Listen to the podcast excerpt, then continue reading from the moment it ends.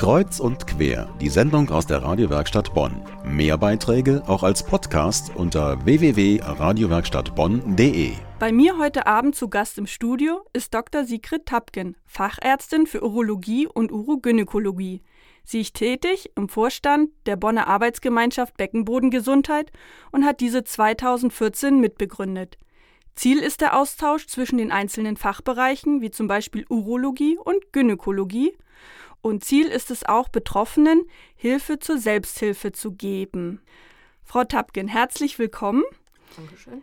Wenn wir vom Beckenboden sprechen, welche Körperregion genau ist gemeint? Man kann es gar nicht als Organ, als ein Organ vielleicht bezeichnen, weil es aus vielen Strukturen besteht, vor allem aus vielen Mussgeschichten. Bei Männern, Frauen und Kindern ist dieser Beckenboden eine ganz wichtige Muskelplatte, muss man sich vorstellen, wo einzelne Muskelpartien zusammen die Organe, Enddarm, Blase und Gebärmutter in einer bestimmten Position halten und dann durch Nerven organisiert diese Organe zur Entleerung, zur Funktion unterstützen. Eine Erkrankung in diesem Bereich geht oft einher mit Problemen, Urin und Stuhl nicht einhalten zu können und es nicht rechtzeitig auf Toilette zu schaffen. Man spricht dann von Inkontinenz. Richtig. Inkontinenz, was ist das? Welche Form gibt es? Mhm. Inkontinenz hat verschiedene Facetten. Also es gibt die Dranginkontinenz, damit meint man eben, dass jemand, der eine Drangharninkontinenz hat, plötzlich, ohne dass er das möchte, schnell auf die Toilette gehen muss oder Urin vielleicht auch verliert. Das ist dann die Inkontinenz. Dann die Belastungsinkontinenz, die man früher auch als Stressinkontinenz bezeichnet hat, bedeutet, dass man eben halt durch diesen Beckenboden nicht mehr ausreichend Halt hat und die Organe durch eine Verschiebung der Position dann den Urin auch nicht mehr zurückhalten können. Und so ist es auch für den Darm.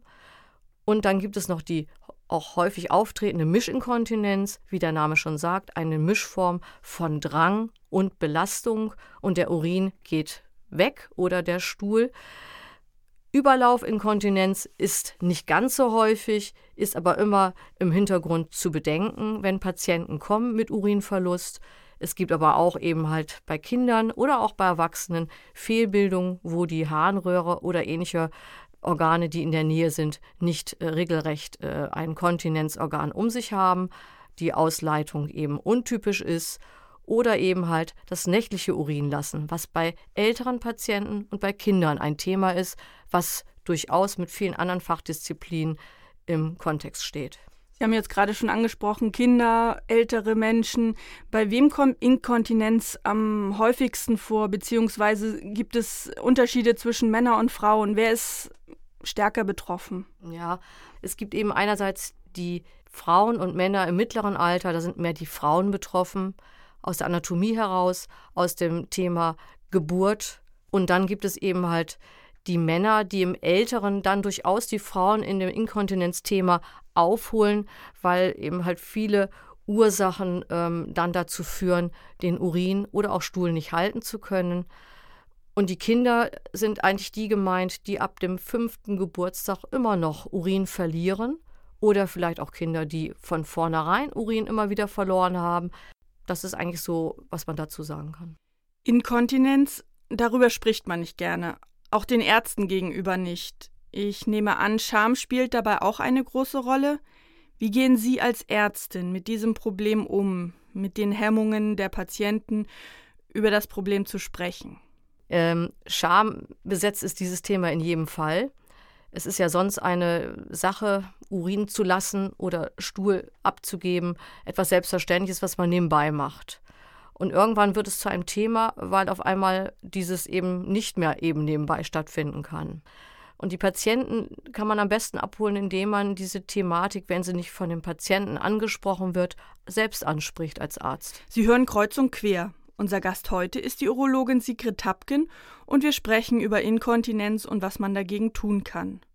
Frau Tapken, Sie haben die unterschiedlichen Formen der Inkontinenz angesprochen, wie Drang oder Belastungsinkontinenz. Welche Ursachen kann Inkontinenz haben? Es gibt verschiedene Ursachen. Man muss bei einer Dranginkontinenz oder sollte bei der Dranginkontinenz immer daran denken, es kann das Organ selber, die Blase sein. Das heißt, wenn ein Blasentumor vorliegt beispielsweise, kann das einhergehen, zum Beispiel mit einer Dranginkontinenz. Aber es können auch ganz einfache Dinge sein, wie zum Beispiel ein immer wieder auftauchender Harnwegsinfekt, der irgendwann zu einer drängenden Blase führt. Also ein Infekt, der nicht erkannt worden, nicht behandelt genau. worden ist und das merke ich auch nicht durch Schmerz und merke es nur dadurch, dass ich Urin verliere. So gibt es das, ja, genau.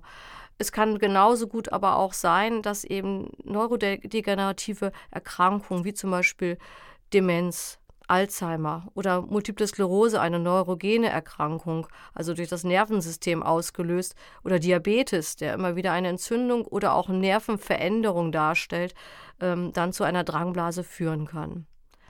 Belastungsinkontinenz, eben halt Urin durch Hüpfen, Niesen, Husten zu verlieren, das ist eher eben halt ein Zeichen, dass der Beckenboden nicht mehr kompetent genug ist.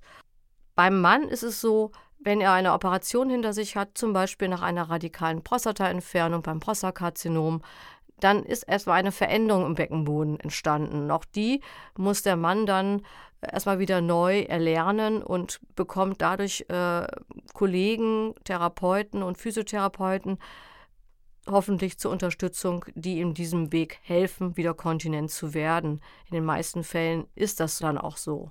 Sie haben es eben schon angedeutet. Ist Inkontinenz heilbar? Inkontinenz ist in vielen Fällen durchaus heilbar, aber in jedem Fall besserbar. Und was kann man konkret tun? Können Sie ein paar Beispiele sagen? Also es fängt schon an, es ist ganz wichtig, es wird in unserer Praxis so gemacht, wir haben halt eine lange Anamnese und äh, das merken wir auch, wenn wir Patientenfälle eben halt in der Arbeitsgemeinschaft, wo wir uns einmal im Monat treffen, austauschen, dass dieses Gespräch das Allerwichtigste ist.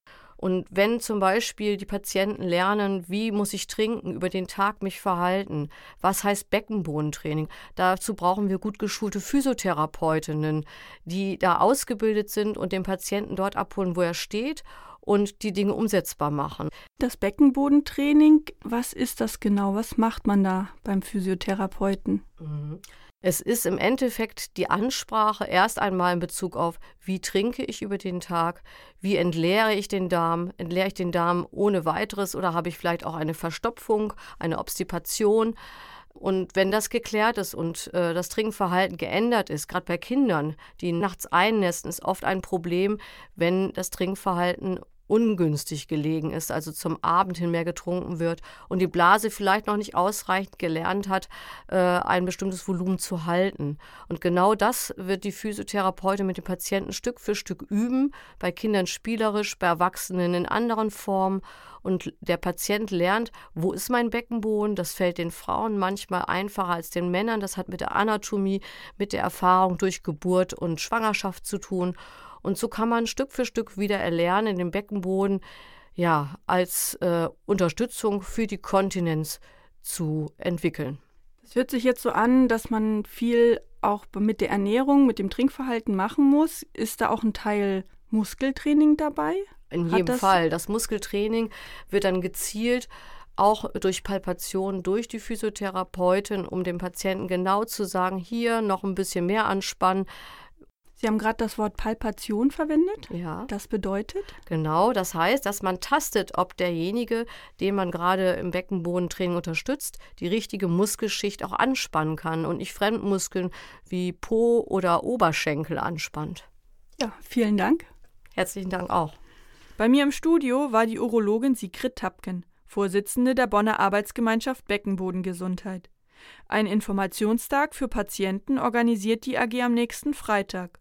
Und in der Woche danach, am Mittwoch, den 29. Juni, gibt es dann auch einen Informationstag speziell für Ärzte. Außerdem können in der ersten Juliwoche Interessierte ihre Fragen am Telefon stellen, im Rahmen einer Telefonaktion zusammen mit dem Bonner Generalanzeiger. Und zwar am Donnerstag, den 7. Juli zwischen 18 und 20 Uhr. Weitere Informationen haben wir für Sie verlinkt unter medienwerkstattbonn.de.